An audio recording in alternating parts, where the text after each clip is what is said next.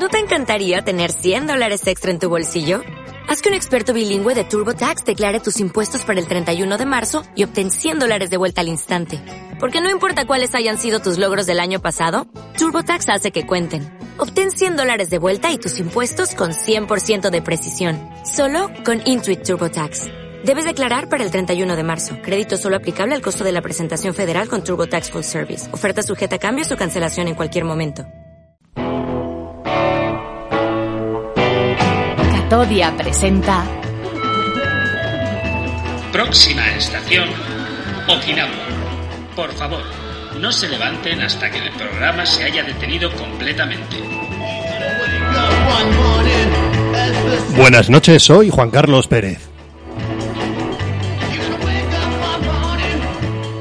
Bienvenidos a Próxima Estación Okinawa, un programa peculiar entre gente interesante.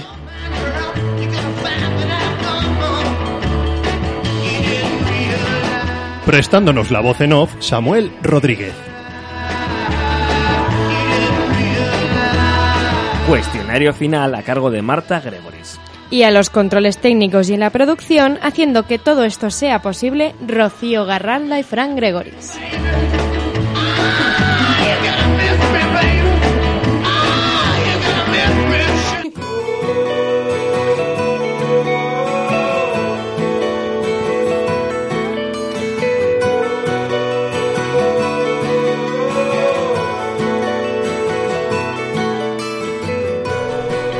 Hoy compartimos vagón con eh, Diego Garrote Valero, diplomado en óptica y optometría en 1998 por la Universidad Complutense de Madrid y ejerciendo la profesión desde entonces se embarcó seis años después en la aventura de estudiar historia en la UNED. Se licenció en 2012 recibiendo el premio Fundación Álvar González al mejor expediente académico del año en historia.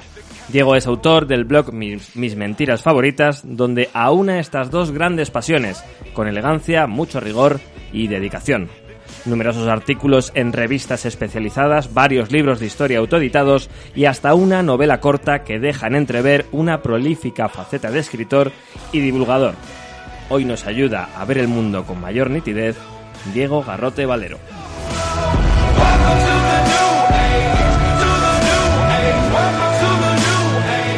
Buenas noches, eh, Diego. Muchísimas gracias por acercarte a Próxima Estación Okinawa. Buenas noches. Encantado de estar aquí y muchas gracias por la invitación. Eh, te conocí o conocí tu blog eh, buscando información acerca de cristales Ajá. para gafas, curioso, y me, bueno, me llamó la atención el nombre e investigando con más profundidad me di cuenta que el blog tenía muchísimos posts de historia Sí. y esto me maravilló. El blog se llama Mis Mentiras Favoritas y me pareció un planteamiento genial el que hacías y volveremos luego sobre él y hablaremos también un poquito de historia. Pero en próxima estación Okinawa nos encanta conocer a gente que hace cosas interesantes y da salida a sus pasiones, como es tu caso. Sí. Y también nos encanta conocer esa trayectoria o esa- ese camino que han recorrido para llegar a esto. En tu caso, como hemos dicho al principio, te licenciaste en, en óptica Sí. o te diplomaste Sí, en óptica sí, era diplomatura en aquel entonces. y es básicamente a lo que te dedicas Ajá. y como seis años después decides ponerte a estudiar histo- historia. Cuentas un poquito en tu blog cómo fue, pero eh, me parece muy interesante. Sí. Eh, Bueno, ¿cómo, pues- ¿Cómo se te ocurre? Pues a ver, yo siempre la historia me ha gustado. Es una cosa de... Yo creo que innata, ¿no? Mm, Yo en el colegio, en el instituto, era la clase de historia en la que aprobaba con un sobresaliente sin estudiar. Me leía el día de antes un poco las cosas y, y aprobaba, ¿no? No sé por qué se me da bien, pero se me da bien desde siempre. Y bueno, pues al final cuando eliges la carrera, pues también buscas un poco las salidas profesionales, las humanidades por aquel entonces no estaban bien, no ha mejorado la cosa tampoco actualmente. Y bueno, pues al final hice óptica, me gustaba la óptica, era un reto para mí, la física nunca se me ha dado bien y me decían, estás loco, una carrera de física. Bueno, me gustó, fue un reto bonito, me dedico a ello, me gusta mucho. Y, pero bueno, ahí estaba la historia siempre, ¿no? Y cuando me estabilicé un poco laboralmente, pues decidí un poco, pues, oye, ¿por qué no estudiamos historia? Fue también una casualidad, porque íbamos a apuntarnos a inglés. Sí, por ahí, por ahí quería ir yo, porque tengo entendido que esto fue una idea que surgió a partir de algo que planificaste con tu mujer. Efectivamente, sí. Nos íbamos a apuntar a inglés porque, bueno, nos gusta viajar y nosotros tenemos el inglés de la GB. Que el que haya estudiado GB pues sabe que puedes leer un texto en inglés, pero hablar hablamos como Tarzán. Entonces dije, bueno, vamos a un poco mejorar el Se, frustró ¿no? un poco esa parte, ¿no? Y pues sí, vamos, nos apuntamos a la escuela de idiomas allí en Leganés, que yo soy de Leganés, y nos apuntamos los dos y nos cogieron a uno, no sé, cortaron justo ahí en- Y dijimos, hombre, pues si lo íbamos a hacer juntos, vaya faena, ¿no? Y dijimos, bueno, ¿por qué no estudiamos otra cosa? Y pues bueno, yo estudié historia, que es lo que me gusta, mi mujer en la UNED hizo psicología, que era lo que le gustaba a ella, y bueno, pues... Sea, digamos que en, en un principio queríais hacer algo juntos, por eso de, de disfrutar y, favorecer la relación y demás, y acabasteis embarcándoos en estas dos aventuras que en realidad son dos monstruos, quiero decir. Eh, una cosa es ponerse a hacer un año en la escuela de idiomas juntos y otra cosa es embarcarse en una carrera que entiendo que fue algo que, que fue creciendo y os fue envolviendo cada Sí, vez más. efe- efectivamente. eh, al principio, bueno, lo haces como hobby, la toma de contacto, y poco a poco te vas metiendo, te vas metiendo y te vas absorbiendo, absorbiendo. Y bueno, pues al final ocupa una parte muy grande de tu tiempo libre, por no decir de la totalidad del tiempo libre. Y, y bueno, pero Pero en, en- cuando sucedió eso, ¿no os planteasteis, eh, bueno, pues hemos hecho esto por estar más tiempo juntos y al final, pues casi que es un poco al revés, ¿no? Bueno, a ver, mm, no te creas, ¿eh? Nosotros teníamos los mismos turnos de trabajo, entonces estudiábamos juntos eh, y nos hemos hecho muchas partidas de interés en los descansos que hacíamos. La verdad es que nos lo hemos pasado bien, ¿eh? Bueno, si es por la UNED, además estudiaréis en casa. me Efectivamente, era la. UNED que era en casa, era a distancia, o sea que en realidad seguíamos estando haciendo una cosa juntos. Y bueno, ¿Cómo evoluciona tu pasión por la historia a medida que haces la carrera? Mm, bueno, a ver, yo hice la carrera por, ya te digo, porque me gustaba la historia y una vez que la terminé, eh, pues bueno, descubrí que mucha de la historia que yo pensaba conocer, pues no era real, ¿no?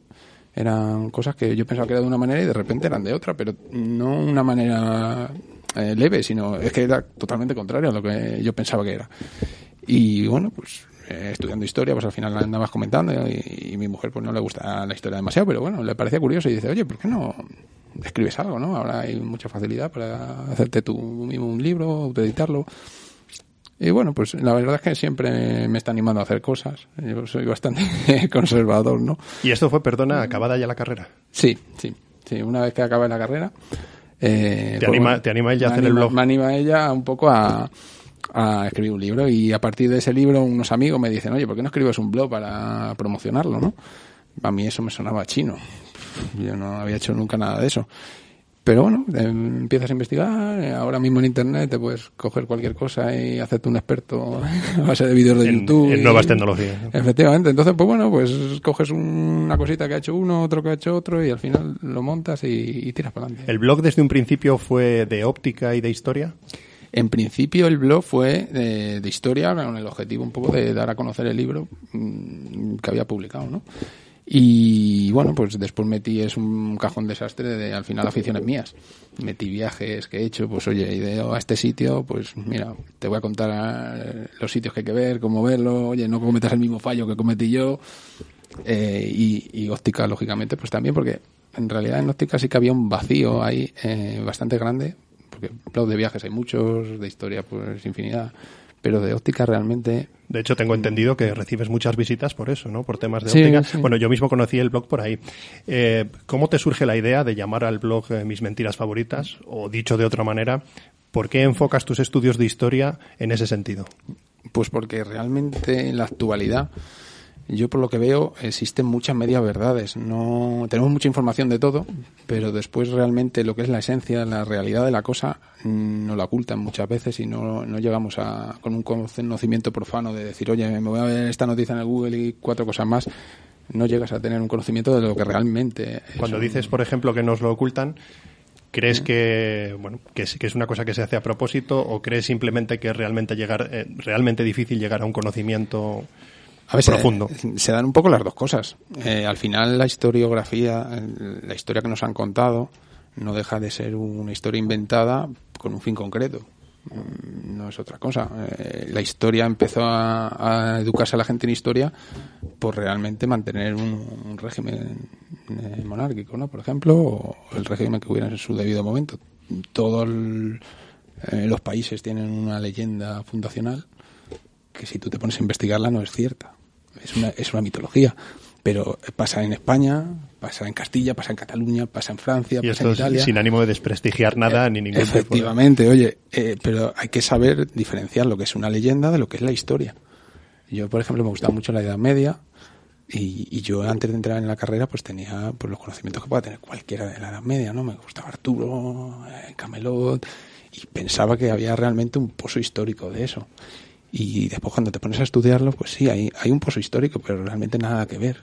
De, de hecho, tú eh, empiezas escribiendo un libro que se titula Mis mentiras favoritas, donde Ajá. tratas de pasajes de la historia o de épocas de la historia Sí. pues, eh, y donde descubres que las cosas no son como las concebimos o como las queremos o como nos las han hecho creer o como las hemos estudiado o como están en el imaginario colectivo.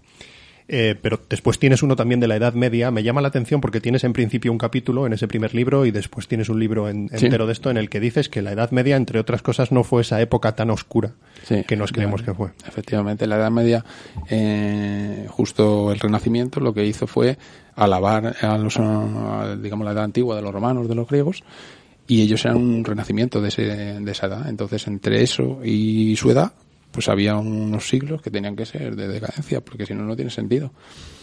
En realidad, eso es una visión importada de esas personas del Renacimiento que se ha perpetuado en, en la historia que nos han contado a todos, pero en realidad no es así. Y esto lo tratas en profundidad en tu libro. Sí, vamos, hay varios capítulos que, que trato. Pero vamos, que no hago nada en especial porque al final lo que hago es divulgar el conocimiento histórico que existe en la universidad.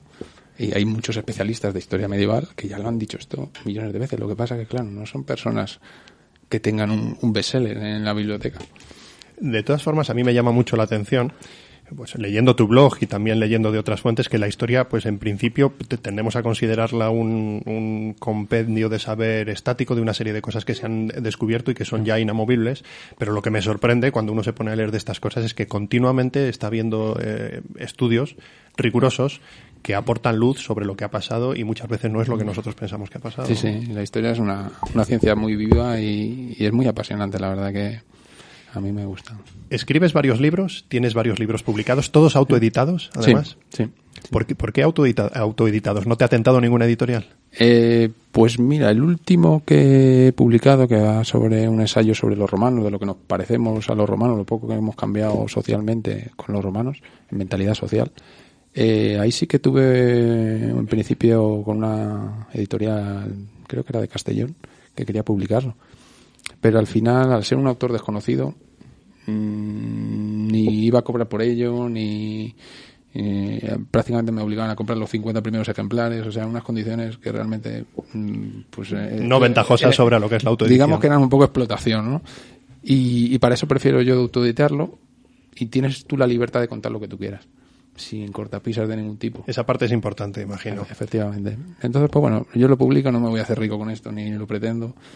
No, no cubriré los gastos simplemente de publicarlo, ya no te digo de tiempo y, y de dedicación, ¿no? Pero, pero al final no pretendo eso. Al final en tu blog tratas temas de óptica que, que, bueno, yo se lo remo- recomiendo a cualquiera que, por ejemplo, use gafas o use lentillas, porque arrojas muchísima luz sobre ese mundo y además es un, es un eh, cuando me puse a investigar acerca de los tipos de cristales que había, es una cosa que Una se ha, sí, sí, se ha diversificado un montón. Y tratas también estos temas de historia, que es muy grato leerlos y aprende uno mucho. Y como comentabas, fue tu mujer la que te ayudó. Vio en ti, además, aparte de la capacidad para escribir y para, para explicar las cosas con mucha claridad, también una capacidad para enseñar, una capacidad pedagógica para divulgar. Eh, ¿Cuánto de esto, o sea, hay de vocación de servicio? ¿Cuánto, ¿Cuánto hay de vocación de servicio detrás de esto? A ver, yo la verdad que soy una persona que me gusta devolver a la sociedad lo que te da. Y a ver, yo estudié en la carrera de óptica y prácticamente tuve becas para estudiar y, y es una deuda que tienes con la sociedad, ¿no? O sea, la sociedad te ayuda a estudiar y, y tú debes eh, dar a la sociedad eh, eso que te da, ¿no? Y, y bueno, yo por ejemplo, mira, te pongo un ejemplo. Mm, Cuando yo mi generación, justo en mi franja de edad quitaron la mili. Y yo fui, hice voluntario, no la mili, porque no consideraba una pérdida de tiempo, pero sí que hice una objeción de conciencia en el Hospital San Carlos, en el clínico aquí de Madrid. Y estuve en el hospital de día ayudando a, los abueletes. A, bueno, pues iban al hospital del día, hacían sus ejercicios, cosas y la ayuda. Y fue una experiencia muy enriquecedora. Eh, pasa lo mismo. Laboralmente me suponía pues estar trabajando a media jornada en vez de jornada completa, o sea, una pérdida económica Sí, casi cuando estás tú, empezando, efectivamente.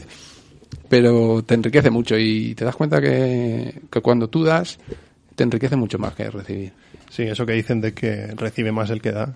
Efectivamente, eh, hay que probarlo, ¿eh? Que- Además, eh, da salida también a esta faceta en tu profesión porque eres óptico y, eh, bueno, yo he leído en tu, en tu blog comentas algo así como que, eh, bueno, a pesar de la s- situación, de la situación laboral que hay de explotación y de, y el estrés que esto ocasiona, tú sigues entusiasmado con tu profesión porque de alguna manera, o bueno, mejor dicho, muy directamente ayudas a la gente, ¿no? Sí. Ayudas a la gente además a ver mejor, con lo de la historia también ayudas a ver mejor de otra manera. Sí, pero es verdad, la óptica la verdad que es muy agradecida porque ayudas directamente a una persona que ve deficientemente a, a que vea y a partir de ahí se desarrolle, es que es muy importante, ¿no? Igual que la media cuando surgieron las gafas, personas que prácticamente eran impedidas con 50 años siguieron trabajando y siguieron haciendo cosas, pues aquí en un nivel mucho menor, ¿no? Pero, pero lo sigues haciendo y, y tienes casos muy agradecidos, ¿no? no siempre toda la gente te, te agradece. Normalmente la gente que está disconforme es la que vuelve, la que está conforme no vuelve. Sí, cuando está bien hecho nadie dice nada. Efectivamente, pero bueno, tienes casos muy enriquecedores y la verdad es que a mí me gusta mucho ser, yo, yo me defino óptico de trinchera ahí en, en el primer frente de Primera batalla, línea, ¿no? Me gusta, me gusta. eh. Es, es curioso porque son dos aficiones que en principio son difíciles de relacionar o que a poca gente se le ocurriría, pero hace poco has tenido, bueno, un reconocimiento profesional que aúna precisamente las dos, eh, si no me equivoco, a finales del año pasado. Sí, sí, efectivamente. A ver, las, eh, en todas las carreras de ciencias eh, hay una sección de humanidades y es muy importante que las carreras de ciencias sepan en su origen y su historia. Eh, nosotros en la óptica, en el Colegio Nacional de Ópticos, eh, pues surgió un compañero, Rafael Pérez Cambrodi, organizó la vocalía de humanidades y bueno, pues fui nombrado junto con otra compañera, eh, pues miembro de la vocalía y bueno, pues publicamos artículos. Yo publico más artículos relacionados mm, de la historia de la óptica, básicamente. Ahí es donde Y- se mezclan las dos cosas. Efectivamente, y bueno, pues mm, ahí vamos un poco dándole otro aire a una revista que es la Gaceta Óptica, que era el medio del Colegio de Ópticos de los colegiados, ¿no? Y al final era una revista muy técnica. Era solo artículos técnicos, técnicos, técnicos, y bueno, ahí le damos un soplo de aire. Una vertiente Eh, más humana, por decirlo Eh, de alguna manera. efectivamente, siempre las humanidades vienen supongo, bien, vienen bien. supongo que además para ti pues un reconocimiento muy grande, ¿no? Que te encuentre en sitio, además aunando esas dos pasiones que como te decía en principio son difíciles de relacionar, ya lo haces en el blog, Sí. pero bueno, ahora lo haces incluso de una forma de una forma oficial. Sí, sí, la verdad es que el- antes de la vocalía, la verdad es que hubo un artículo que hice en la Gaceta y me lo publicaron y me quedé muy sorprendido. Eh, y era, mm, se titulaba Aportaciones de la optometría a la interpretación de obras artísticas. Y cogía una obra artística que siempre se había interpretado de un señor que tenía, vamos, el Papa, eh, tenía una especie de un instrumento óptico que parecía una lupa y en realidad no era una lupa. Y simplemente los conocimientos optométricos de ir a una fuente concreta de optometría y, los conocimientos que tenemos de- del aspecto de, esos instrumentos, pues era una lente negativa en realidad, que no era presbicia lo que tenía, sino que era miope. Y bueno, eh, ahí ves que todo enriquece, todo enriquece en el- la- las diferentes eh, disciplinas se tienen que colaborar entre ellas y ahí sé que Estoy, estoy completamente de acuerdo. De todas maneras, es muy sorprendente ver para, para todo lo que da la óptica. Yo estoy seguro de que si un día hacemos un podcast hablando de, de óptica, eh, podría llegar a tener escuchas. Cualquier día te emplazo para que hagamos un especial presbicia con Diego. Sí, o- vamos, lo que quieras, lo que quieras.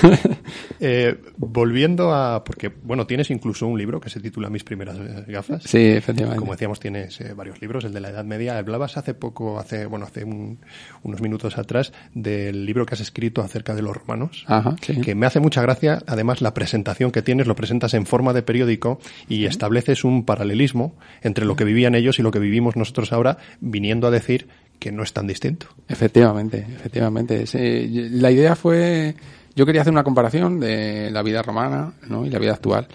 Porque claro, ahora mismo parece que vivimos en un mundo totalmente diferente y es cierto. No nos parecemos en nada, por ejemplo, a mis abuelos que no tenían luz ni agua en su casa, ¿no? Pero realmente la mentalidad no ha cambiado tanto y aunque ahora tenemos móviles, tenemos internet, tenemos todo, nuestra mentalidad sigue siendo muy parecida. Y yo quería eh, expresar de alguna manera el parecido que existía entre esa época romana, que nos parece tan alejada, y la nuestra. Y, estuve pensando cómo hacerlo, cómo hacerlo, y se me ocurrió eso, decir, bueno, vamos a hacer un- una especie de periódico, y si un romano leyera ese periódico, seguramente que no se sorprendería de las noticias que está leyendo. Y la manera de hacerlo es coger una noticia actual y una noticia que nos han contado las fuentes romanas y juntarla. Y yo es lo único que he hecho. Y ya que cada uno saque las conclusiones que... Me parece una idea genial y muy, muy en consonancia con tu, con tu blog. En general, todas estas cosas que, bueno, tú destapas pequeñas cosas y que se pueden extrapolar a más allá del ámbito de la historia, uh, bueno, yo entiendo que, son un bien para nosotros en el sentido de que conocerlas nos abre los ojos de cierta manera. Eh, ¿tú- ¿Tú crees que sería posible cambiar a un nivel más amplio eh, nuestros paradigmas como sociedad? A partir de conocer Hombre, siempre la información es poder y, y cuanto más verídica sea, mucho mejor. Yo siempre lo digo, la gente tiene que tener su, su opinión basada en informaciones veraces. Yo cuando a mí me preguntan, por ejemplo, por relacionarlo con la óptica y me dicen, oye, pero que esto es mejor esto es peor. Mira, yo no te voy a decir ni lo que es mejor para ti ni lo que es peor. Yo te voy a dar las opciones que existen para arreglar tu problema. Y tú decides. Yo no, yo no me siento capaz de decirte qué es lo mejor para ti. Qué difícil es a veces, ¿eh? la tortura de la duda. Hombre, Pero qué mejor que dar las herramientas. ¿no? Efectivamente, yo creo que tú tienes que decidir, todos somos adultos y tenemos que decidir, pero lógicamente decidir teniendo las cosas claras, porque si tú no tienes una información veraz, puedes cometer un error a la hora de decidir, o que ya directamente te estén diciendo. A mí, por ejemplo, en psicología, mi mujer eh, me sorprendió mucho una vez Tu mujer, perdona, acabó la carrera también, sí, entiendo. Sí, la acabó también. Y, y me sorprendió mucho cuando me dijo que eh, cuando ellos hacen un- una encuesta, ¿no? unas preguntas, ellos son capaces de formular las preguntas de tal manera que la encuesta salga como ellos quieren. Yo eso lo he visto mucho. Tuve además una experiencia personal. De muy jovencito, haciendo encuestas por unos temas del Ministerio de Cultura, y yo decía, es que tal y como están planteadas estas preguntas, creo que vamos a llegar a las conclusiones que, que están buscando. efectivamente, efectivamente. Entonces, a mí me sorprende mucho cómo se maneja ¿no? el- la opinión pública y cómo hemos llegado con las redes sociales y todas estas cosas. Ahora el coronavirus es la pandemia mundial y, y no sé, ¿Cómo, ¿Cómo ves lo del coronavirus?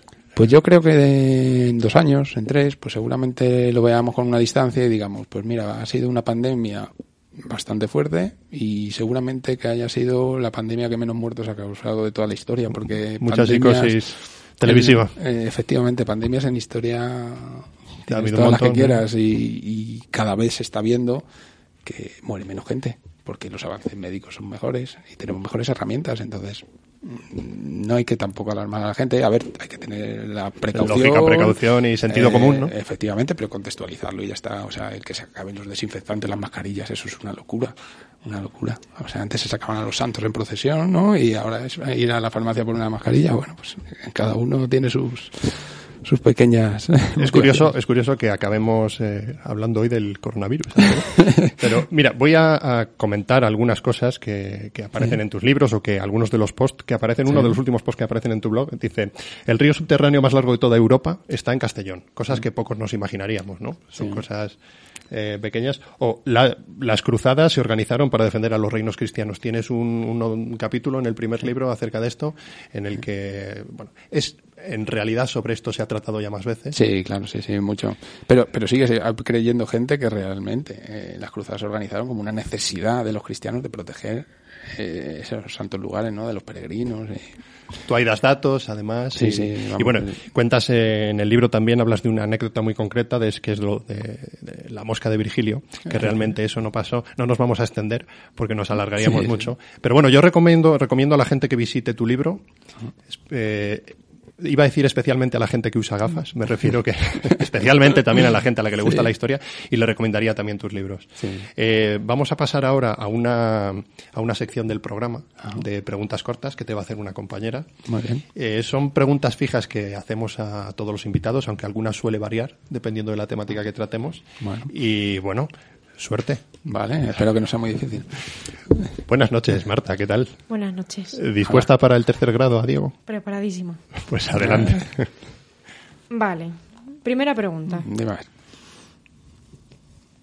Dinos un libro, o si quieres dos, que te hayan inspirado o gustado especialmente. Fu, un libro, madre mía. Eh, Mira, te voy a decir uno que mm, me ha gustado y me sigue gustando, El Principito. Es un libro muy pequeño, muy fácil de leer. Me lo habré leído multitud de veces porque te obligan a leerlo en el, el instituto, en el colegio. Y es un libro que ahora mismo estoy releyendo con mi hijo y se, se lo pasa bomba. Se ha reído mucho con la- nada más empezar con lo del cordero. Y es un libro que siempre, siempre, siempre sacas conclusiones nuevas. Dependiendo de la etapa de la vida que te lo leas, sacas una conclusión diferente. Entonces, por destacar uno que te aporte algo, ¿no? Porque yo creo que los libros, a ver, podría decir 40.000, ¿no? Pero yo Bueno, creo que te tienen que ¿quieres acabar- decir dos? No, no, no, no, con esto es suficiente. Bueno, alguno de Arturo Pérez Reverte, el que queráis, que también me gusta mucho. Vale. Pregunta. Pregunta número dos. ¿Alguna referencia musical? Un artista y una obra. Eh, referencia musical. Bueno, yo soy mucho de... Me he criado con los 40 principales, o sea que va a tener que ser ahí. Eh, a mí me gusta mucho Amaral. Entonces, pues bueno, por dar una referencia... A ver, la música al final eh, la tienes que relacionar también con tu vida, ¿no? Y a mí, pues por casualidad de la vida, pues Amaral ha habido momentos en mi vida importantes y ha estado ahí, ¿no? Entonces, pues para mí, mm, a lo mejor tiene un significado más especial que a otras personas, pero yo creo que es un- una persona que, que aquí en España, pues bueno, es importante musicalmente hablando y su obra, pues bueno, yo la conocí, normalmente explotó en el 2002 con Estrella de Mar, el disco, pero yo la conocí el disco anterior en el 2000 y creo que tenía otro anterior. Y, y bueno, como curiosidad te diré que le regalé el disco a mi mujer, el del 2000, en el último formato de cassette. O sea que fíjate si soy antiguo, madre mía. Bueno, yo creo que no conozco a nadie que no le gusta más. sí, bueno. Vale. Tercera pregunta. ¿Algún personaje, actual o pasado, vivo o ya fallecido, incluso ficticio si quieres, que te sirva también de inspiración o referencia? Eh, bueno, mm, mira, voy a meter un tema más lúdico, ¿vale? No de personajes reales. Eh, estoy entre Hércules Poirot, que me gusta mucho, o Sheldon Cooper, fíjate. Me siento muy identificado con Sheldon Cooper sin tener síndrome de Asperger, que creo que es el que tiene, pero, pero Bueno, sí que... no, está, no está confirmado, pero tiene toda la pinta. Tiene pinta, ¿verdad? Pues sí, me siento muy identificado con muchas cosas. A mí me dicen que me parezco más a Leonard, es posible, pero pero me siento muy identificado con él porque hay muchas situaciones que yo también me pregunto, y aquí socialmente, ¿cómo es cómo me tengo que comportar? Bueno, yo, yo he de decir que me gustaba un poco Leonardo en la serie, o sea que... No sé, me la trago entera la serie, la verdad que me divierte mucho. Vale, pregunta número 4. Un historiador que te resulte transgresor de verdad. Uh, historiador transgresor, madre mía, ahí ya me has pillado, ¿eh?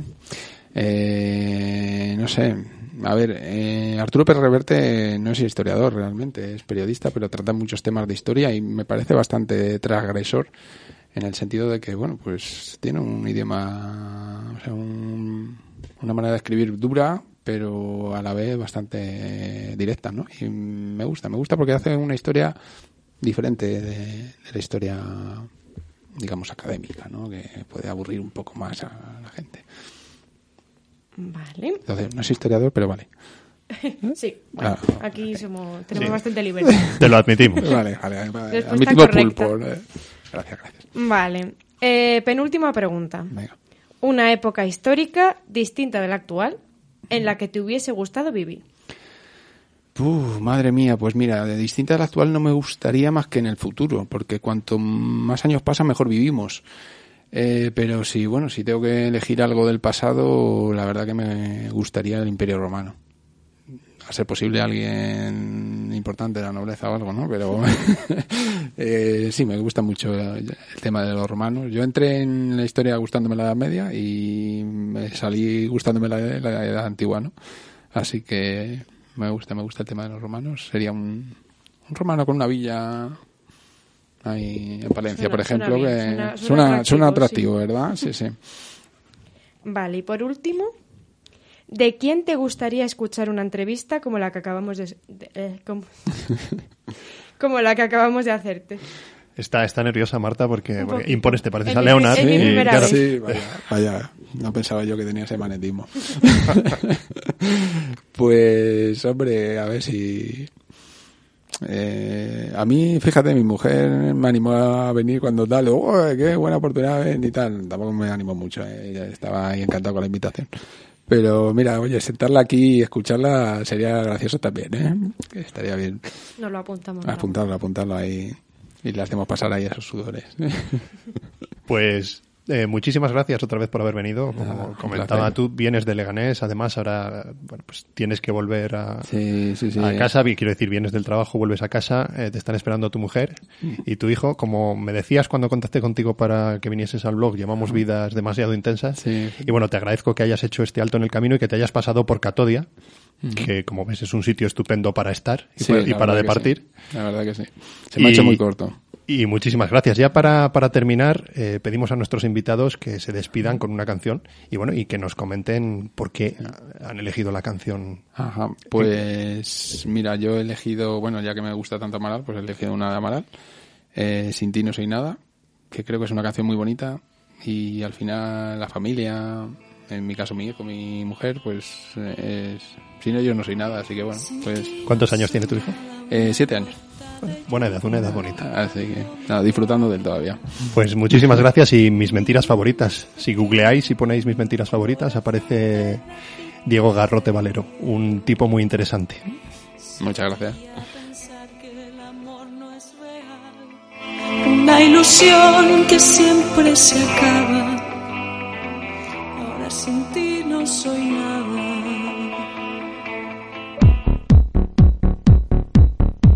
Si quieres ponerte en contacto con Catodia, llámanos o escríbenos un WhatsApp al 657 99 15 91. 657 99 15 91. También puedes mandarnos un correo electrónico a info@catodia.com.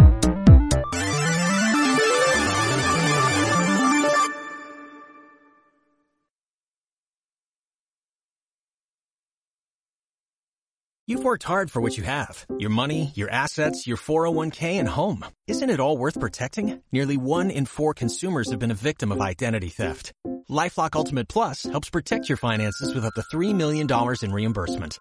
LifeLock alerts you to identity threats you might miss. And if your identity is stolen, your dedicated US-based restoration specialist will work to fix it. Let LifeLock help protect what you've worked so hard for. Save 25% off your first year on LifeLock Ultimate Plus at LifeLock.com slash aware.